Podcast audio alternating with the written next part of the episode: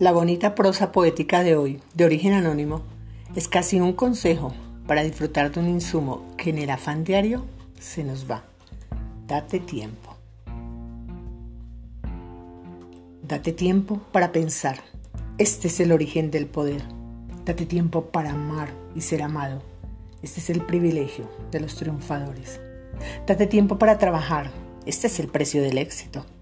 Date tiempo para jugar. Este es el secreto de la eterna juventud. Date tiempo para leer. Es la fuente de la eterna sabiduría. Date tiempo para soñar. Esta es la inspiración del progreso.